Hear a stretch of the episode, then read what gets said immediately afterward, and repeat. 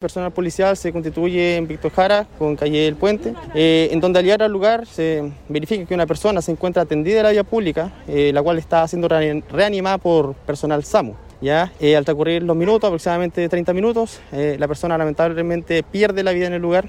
Hasta el momento tenemos un camión, un camión el cual iba sin acoplado. Ese sería, digamos, el, el móvil el cual produjo este atropello a esta persona. la impacta y posteriormente eh, lamentablemente pasa sobre ella.